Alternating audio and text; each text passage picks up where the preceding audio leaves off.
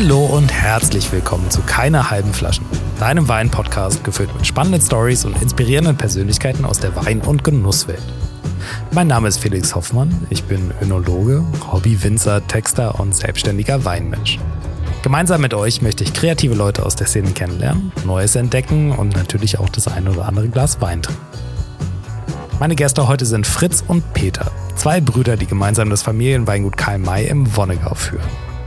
Seitdem sie am Ruder sind, haben sie den Betrieb auf ökologische Wirtschaftsweise umgestellt, die Weinbergsfläche inzwischen mehr als verdoppelt und sind gleichzeitig in die spitzte Riege der rheinhessischen Winzer aufgestiegen. Ich habe mich mit ihnen über die Arbeit mit und in der Familie unterhalten, gefragt, wie sie Entscheidungen treffen und wo die Knackpunkte in der Zusammenarbeit unter Geschwistern liegen. Außerdem ging es um Nachhaltigkeit im Weinbau, den Klimawandel und auch dessen Folgen. Fritz und Peter sind einfach super entspannte Typen, die einen grundlegend positiven Vibe versprühen. Ich denke, vielleicht liegt darin auch der Grund für ihren absolut verdienten Erfolg. Ich kann euch absolut empfehlen, die beiden mal in Osthofen zu besuchen, denn sowohl der Wein als auch ihre Persönlichkeit sind die Reise total wert. Ich wünsche euch ganz viel Spaß bei der Folge und Cheers! Ich will mit euch natürlich äh, ein bisschen über äh, eure internen Strukturen reden. Irgendwie, ihr seid, seid Brüder, ihr arbeitet zusammen, ihr lebt quasi zusammen, ihr macht zusammen Sport. Ihr seht euch 24-7 quasi? Geht ihr euch auf den Keks oder geht's? Mhm. Es war früher schlimmer, also dass man aufeinander gesessen hat mit äh, Sport, das hat sich so ein bisschen jetzt äh, erledigt. Ähm, altersbedingt haben wir das mit dem Handball so ein bisschen ruhen lassen, aber ähm, man hat schon viel miteinander zu tun und ähm, wir haben aber auch den nötigen Abstand. Also wir leben zusammen, aber mit zwei Häusern zwischendrin. Also das ist alles. Wir können auch äh, Tschüss sagen und das Wochenende getrennt verbringen. Also so hart ist es dann nicht, dass wir äh, 24/7 aufeinander sitzen. Ja, soll ist, auch nicht so sein. Ist auch denke ich ganz. Also wir verbringen schon sehr viel Zeit miteinander. Von daher ist es auch wichtig, dass jeder noch seinen eigenen Bereich irgendwie hat. Ja. Im Privaten. Ja. Den sucht ihr auch euch bewusst. quasi. Ja, also das ergibt sich einfach so, ja. Aber es gibt auch Wochenende, wo man dann doch drei Tage zusammensitzen, weil auch die Freundeskreise sich äh, überschneiden und dann hockt man doch wieder aufeinander.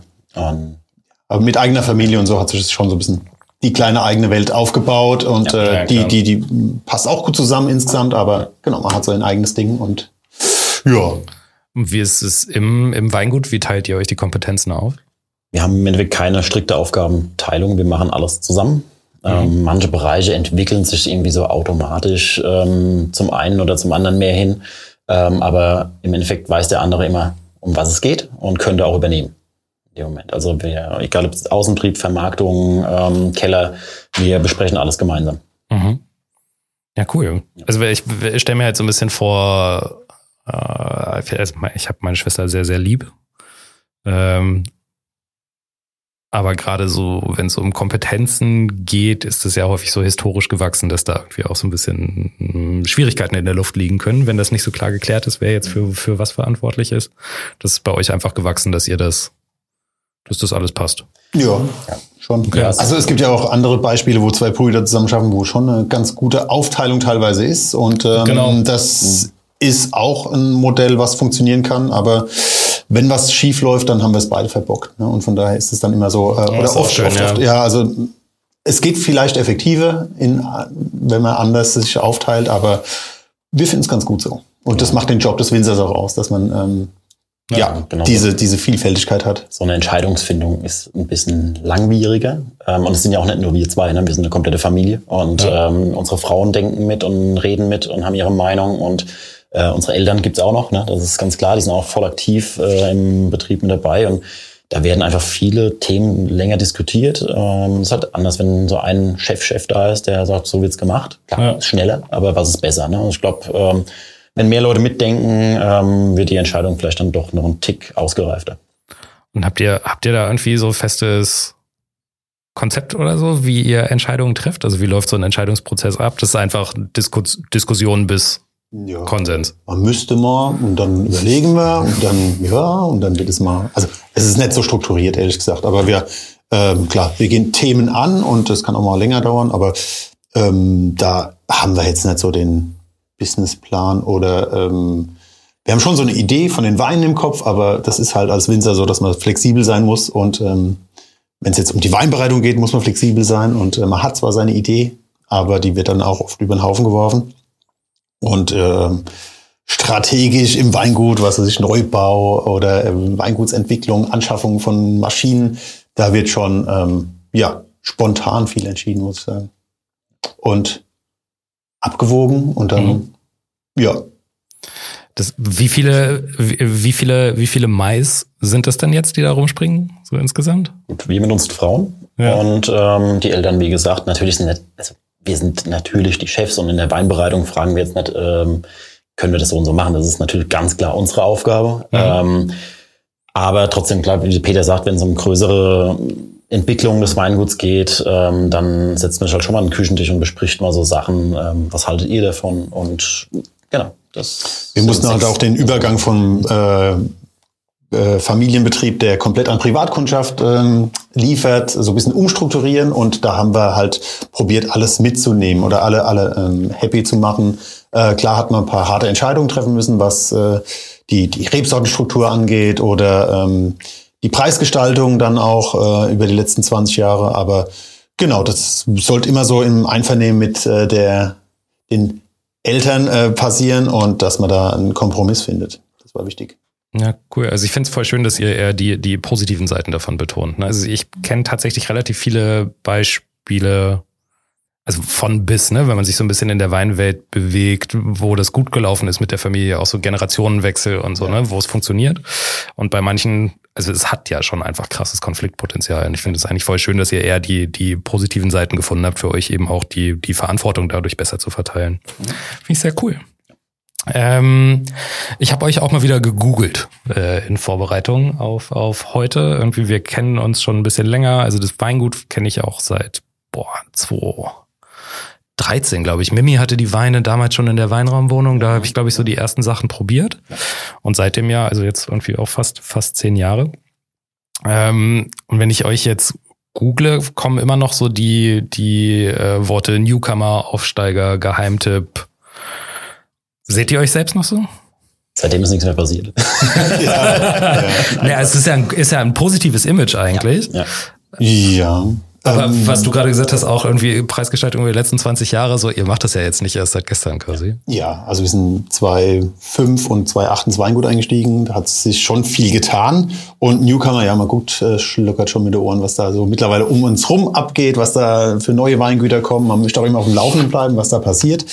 Und ähm, ja, ich glaube, das ist so ein bisschen unserer relativ langsamen und soliden Betriebsentwicklung geschuldet. Ähm, wir sind natürlich gewachsen, auch die Bekanntheit des Weinguts gewachsen, aber es ist jetzt nicht so, dass uns jeder kennt. Und deswegen kann man uns auch immer noch als Newcomer, äh, sag ich mal, äh, betiteln, ähm, weil ja, wir, wir können noch entdeckt werden von vielen Weinkennern oder Weintrinkern, die einfach ja, was Neues suchen, stimmt das schon immer noch. Ne? Wir wurden auch schon als arriviert ja, das ist aber auch schon 15 Jahre her. Äh, etabliert, was ja auch ein, ja. ein, Kompliment ist. Also das ist ja auch, wir wollen uns ja langfristig etablieren und ja. jetzt Newcomer, ich würde mich jetzt selbst nicht oder nee, nicht mehr als Newcomer bezeichnen. Wir, wir selbst nicht mehr, aber wenn wir so benannt werden, ist auch okay.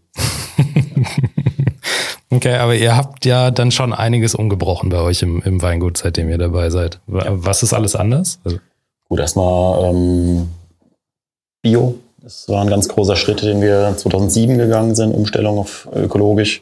Ähm, dann die Betriebsgröße. Wir hatten 14 Hektar, als wir angefangen haben. Jetzt haben wir 34. Ähm, oh, krass. Genau, also das ist natürlich eine Entwicklung, die ja dann auch von der Infrastruktur gestemmt werden muss. Also wir haben jetzt mittlerweile auch die Produktion ausgesiedelt in eine, äh, in eine Halle ähm, am Ortsrand. Mhm. Und ähm, ja, weil es anders einfach logistisch gar nicht mehr machbar gewesen wäre. Ähm, und natürlich dann die Erträge extrem runtergefahren, ähm, einfach nochmal mehr Wert auf Qualität gesetzt. Ähm, Rebsorten, was Peter schon angesprochen hat, schon Fokus deutlich auf Riesling, Burgunder. Ähm, ja, früher, als wir das übernommen haben, war das Sortiment noch sehr, also waren viele Süßweine mit den klassischen 80er Jahre äh, Rebsorten. Ne? Sehr hessisch. Sehr hessisch, genau. Ja. Und das haben wir versucht oder versuchen es auch immer noch. Das ist immer noch ein Weg, äh, den wir gehen, noch weiter zu strukturieren und ähm, noch sinnvoller aufzubauen. Ja. Jetzt auch die, die Umstellung auf, auf äh, ökologischen Weinbau jetzt auch nochmal betont. Ich finde, das wird häufig sehr auf ethischer Ebene diskutiert, ne? also so aus persönlichen Überzeugungen. Ähm, war das so für euch der, der Hauptausschlag oder qualitativ? Oder macht es qualitativ überhaupt einen Unterschied zwischen konventionell und Bio? Wir haben halt einfach die, die, die Vorbilder in der Region gehabt. Gerade im südlichen Rheinhessen gibt's ja ganz viele Pioniere mit Sande Wittmann und ähm, die, die einfach da ähm, gezeigt haben, wie gut Bio-Wein sein kann. Und dann wurde es in, in Geisenheim gut beworben. Und wir stehen halt selbst im Weinberg und äh, es ist halt einfach auch gut möglich bei uns. Ja, wir sind jetzt nicht an der Mosel, wo Steillagen, Terrassen und so weiter ähm, das Ganze sehr, sehr schwierig machen. Aber es war einfach so ein Schritt, der für uns absolut Sinn gemacht hat. Einfach da ein bisschen mehr Leben in den Weinberg zu bringen, ein bisschen ja, nachhaltiger zu arbeiten, ein bisschen mehr darauf zu achten, was man äh, verwendet im Weinberg. Und ähm, in erster Linie ging es uns um die Weinqualität, weil wir da gesehen haben, es kommt nichts in die Traube rein und äh, wir vergehren den puren Most quasi ohne mhm. irgendwelche eventuellen Rückstände oder ja und das tägliche Arbeiten im Weinberg. Wir stehen da drin und äh, das war einfach für uns angenehmer das Gefühl. Jetzt den Humusgehalt unserer Böden in den letzten äh, 10, 15 Jahren deutlich angehoben. Ähm, einfach nur durch die Begrünungsarbeit, äh, durch Kompost, den wir jetzt auch seit einigen, einigen Jahren selbst machen. Ähm, und da sieht man einfach, dass es der richtige Weg ist. Ähm, die Erträge sind schon auch dadurch zurückgegangen. Also ausdünnen müssen wir eigentlich fast nie. Das ist ja. von Natur aus einfach ein bisschen ähm, weniger, aber das ist auch das, was wir eigentlich wollen, ne? um die Qualität zu erreichen, die wir einfach wollen. Das habe ich tatsächlich auch bei, bei relativ vielen mitgekriegt, ne? dass gerade über die Begrünung sich das, das relativ krass, also das Wachstum und auch die, die Erträge regulieren. Ja. Wenn ihr jetzt ihr habt mit so eigenem ähm, Kompost und so eben schon gesagt, äh, gibt es auch Überlegungen in Richtung biodynamisch oder ist das für euch dann? Ja, haben wir angefangen. Also äh, wir haben jetzt seit zwei Jahren auch so diese Präparate gespritzt, ähm, weil es einfach nur ein kleiner Schritt war. Aber das ist ja. jetzt so eine Sache, die wir nebenbei machen und es noch nicht so ganz stark kommunizieren wollen, weil es einfach so ein Thema ist, das muss man leben, äh, erfahren und äh, ähm, ja, das auch begreifen und verstehen. Ne? Also es ist äh, ja.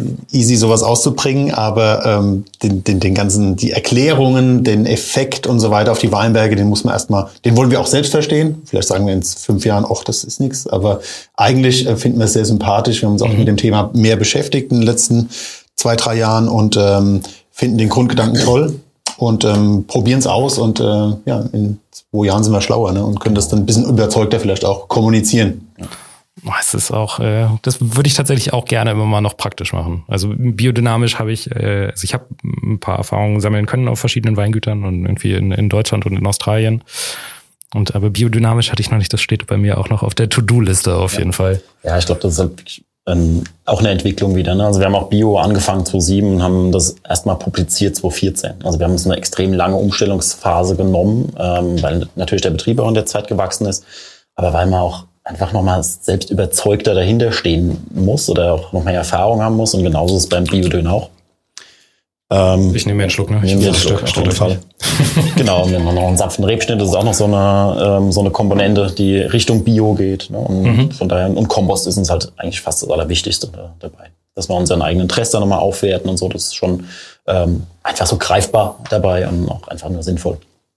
Ihr habt euch beide auch relativ viel auf der Welt umgeschaut, oder? Wenn ich das so, ich habe hm, immer mal hier und da was gelesen und äh, der war da, der war dort. Wo, wo hat's euch überall, wo habt ihr euch überall rumgetrieben? Also im, ich habe ja keine Ausbildung gemacht, äh, habe dem Fritz dann empfohlen, als ich in Geisenheim war, mach lieber mal eine Ausbildung, hing die zwei Jahre dran. Und, äh, Einer muss es ähm, Bin aber dann äh, nach, nach der nach Geisenheim dann nochmal in der Pfalz gewesen, beim Axel Nice äh, in einem mhm. tollen Weingut und dann nochmal nach Neuseeland, äh, nach Marlborough ins äh, Weingut Framingham. Das ist ähm, mhm. genau in Plenham, mhm. äh, Ren Renwick.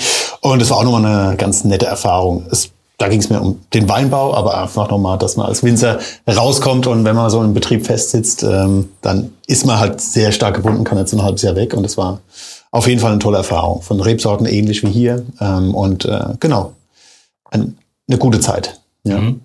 Genau, und ich habe meine Praxis in äh, Ausbildung in Rheinhessen beim Weingut Gutzler und in Pfalz bei Bargeck Pfaffmann. Mhm. Und ähm, weiter weg war ich dann einmal in Österreich bei Klaus Preisinger. Das war während dem Studium einfach mal so eine acht Wochen Praktikum über die Lese. Ja, cool. ähm, genau, das war super spannend. Und dann noch in Australien im Clare Valley beim Weingut Crosset. Habe Riesling in Australien gemacht. Okay. Ist das Handwerk überall gleich? Mm, also gerade mit Australien ist schon komplett anders, ne? weil die einfach vom Klima her ganz anders arbeiten müssen. Ähm, gerade im Umgang mit Riesling ist natürlich ähm, bei so einer Sonne, bei so einem Klima, die, die müssen komplett anders arbeiten mit den Trauben, ähm, als wir das hier machen. Ja, ist nicht ganz vergleichbar. Aber konntet ihr was mitbringen denn auch? Ja, also für Sauvignon Blanc, ne? also war schon ja. Neuseeland ja. ähm, so ein bisschen beeinflussend, aber ähm, genau, also so alles wollten wir auch nicht übernehmen, aber es war einfach da toll zu sehen, wie die in relativ großen Mengen äh, gute Weine machen können und ähm, dass da äh, keine Qualitätsabstriche gemacht werden. Und ähm, ja, ja, man nimmt überall was mit. Genau. Also das ist ganz klar. Und auch wenn man lernt, wie man es nett macht, also das ist dann auch, äh, auch wichtig, ja. Also von daher. Ja, ähm, ich glaube, was du sagst, so mit der, mit der Sonne ist dann auch, hat man irgendwie vielleicht hier so Cool Climate noch mal ein bisschen, bisschen mehr zu schätzen gelernt. Ich höre bei, gerade im Zusammenhang mit, mit Weinbau häufiger mal, dass äh, wir hier von Klimawandel profitieren. Würdet ihr das so unterschreiben? Ja, also wir haben jetzt äh, von den letzten vier Jahren waren drei sehr, sehr stark, äh, viel Sonne, äh, eine hohe Reife äh, zum Schluss bei den Trauben. Jetzt das letzte Jahr, 2021, war dann wieder ein bisschen so, da muss man wieder kämpfen für die Reife und da hat man so die letzten warmen Jahre äh, schätzen gelernt, weil man einfach nochmal 2021 viel Handlese, viel selektieren musste. Es war nicht so, so einfach, da die Qualitäten, die man äh, gewohnt ist aus den letzten Jahren zu, zu bekommen und von daher ist man schon ähm, Profiteur in erster Linie, aber man hat auch diese Unbeständigkeit ne, mit äh, Unwetter, ähm, Trockenheit ähm, und es hat Vor- und Nachteile. Mhm. Insgesamt von der, vom Reifepotenzial sind wir noch in einem ganz guten Fahrwasser. Aber man muss schon schauen, welche Rebsorte man wohin pflanzt und dass man nicht auf den Südhang den Riesling pflanzt und entblättert und so Sachen. Also das sind so Kleinigkeiten. Und, aber insgesamt kann man schon sagen, dass wir noch ganz gut bei wegkommen. Aber ja, generell ist Klimawandel schlecht. Ja. Bereitet ihr euch da auch noch drauf vor? Also weitere, weitere Folgen, verändert ihr irgendwie was im Hinblick auf Zukunft? Man versucht, man macht schon Gedanken einfach über den Weinbau. Ähm, Böden sind da wieder ein großes Thema, Bodenbeschattung, also Klima am Boden, um Wasser einfach zu, zu sparen, äh, kürzere Laubwände, weniger Blattmasse, was ja auch Verdunstung äh, bedeutet. Ähm, und, und, und natürlich Rebsortenwahl, Standortwahl, Humusaufbau. Das sind die Sachen, wo wir einfach dran müssen. Ne? Und vor allem auch soll trotzdem flexibel bleiben. Weil ähm, letzt, letzte Jahr hat es gezeigt, plötzlich hatten wir dann ein super kaltes, nasses Jahr und auch da müssen wir halt reife Trauben kriegen. Und wenn wir dann alles im Frühjahr äh, darauf auslegen, es wird wieder ein heißes Jahr, dann guckst du ziemlich blöd äh, im Herbst. Und dann muss man einfach flexibel reagieren. Ja. Rebsorten war haben wir auch, sind sehr überzeugt von den Sorten äh, Merlot, Cabernet Sauvignon. Mhm. Die haben jetzt zu kleinen Teilen oder ja mittlerweile auch eine ganz gute Fläche auch gepflanzt. Und äh, das ist so vielleicht eine Reaktion auf den Klimawandel, ähm, weil wir einfach Potenzial sehen, dass es auf jeden Fall schön reif werden kann und tolle Rotweine äh, hervorbringt. Ja. ja. Das sehen wir schon, dass da Luft nach oben ist und äh, dass man da viel machen kann in Zukunft. Ja, Vielleicht sind wir in 20 Jahren sehr happy, dass wir die Anlagen haben. Sind es jetzt schon, aber ja. Ja, ich glaube, das sind auch krasse Auswirkungen. Also ich, gut, ich, seit wann trinke ich jetzt äh, richtig intensiv Wein? Auch schon seit 15 Jahren oder so. Ähm, und am Anfang, die, die Cabernets, das Zeug ist halt einfach nicht reif geworden. Ne? Schmeckt dann verbranntem Gummi. Super ja. Sache. Äh, das hat sich auf jeden Fall getan. Wenn ihr jetzt, ihr kämpft relativ viel um so einen nachhaltigen Weinbau und macht da einfach extrem viel um euch rum. Ne? Wir haben eben auch ein bisschen über Piwis geredet, dass ihr die irgendwie noch pflanzt. Nervt euch das, dass ähm, es da auch andere gibt? Also die da vielleicht nicht ganz so mitziehen. Gibt es irgendwas, was Standard werden sollte für alle?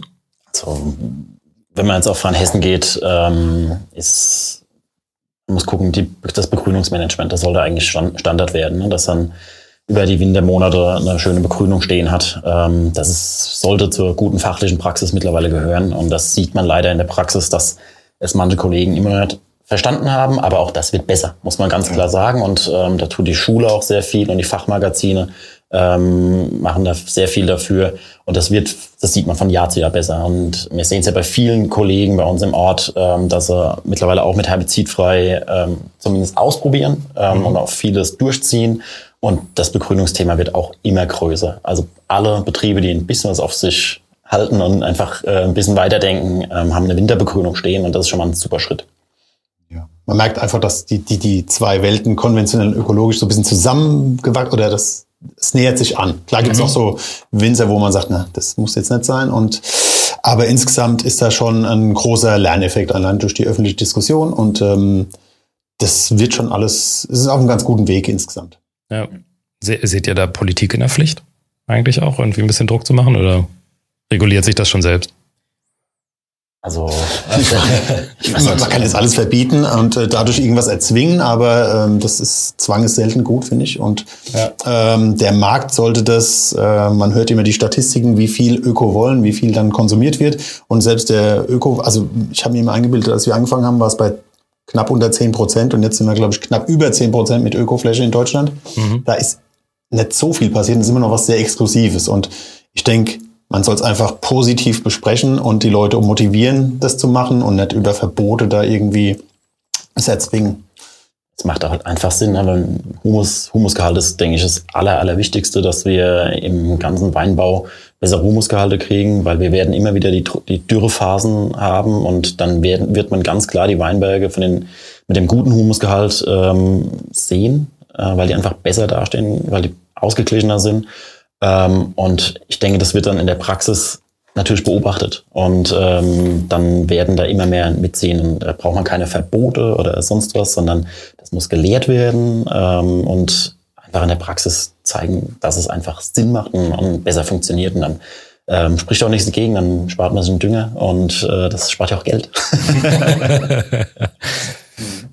Wir trinken heute mal was von euch, was ihr mitgebracht habt. Ähm, was gibt's? Also die Flasche ist auch, sind ja, heißt ja auch keine halben Flaschen bei uns, ne? Also so richtig viel ist da auch nicht mehr drin. Wir haben, äh, sind Osthofener Riesling, Jahrgang 2020, unser Ortswein. Mhm. Ähm, einer unserer Lieblingsweine, weil die Ortswein-Kategorie ist, glaube ich, in Rheinhessen so stark wie sonst in keinem Anbaugebiet.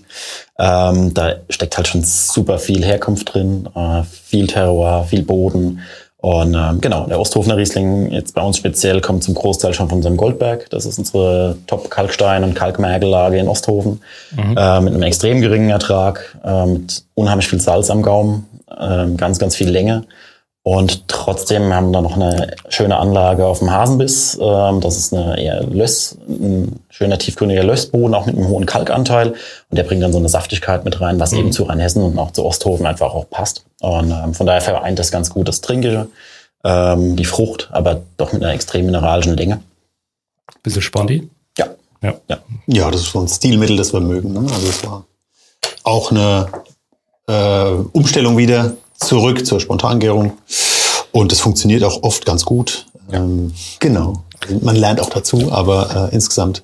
Wir machen eigentlich alles, alles ja. spontan. Ne? Also ja. alle, alle Weißweine und mittlerweile auch die meisten Pinots sind ähm, spontan vergoren. Wie viel geht noch schief? Da hat man mittlerweile ganz gut äh, Erfahrung und wir sind jetzt auch kein Dogmatiker, die sagen, das muss jetzt von Anfang bis zum Schluss spontan durchgehen, sondern da wird, wenn wir merken, die Gärung macht einfach langsam, dann wird auch nochmal eine Reinzuchthefe zum Trockengären zugesetzt. Ja. Ähm, genau. Und dann hat man es eigentlich ganz gut im Griff. Ach, es ist schön, mit euch immer zu reden. nee, also zwei, zwei super Rosé ist, äh, machen wir auch noch mit Hefe. Also wir haben, ja. haben schon ein paar äh, Weine, die mit Hefe vergoren werden, weil wieder einfach den Sinn erzählen. Die sollen klar und fruchtig sein. Mhm.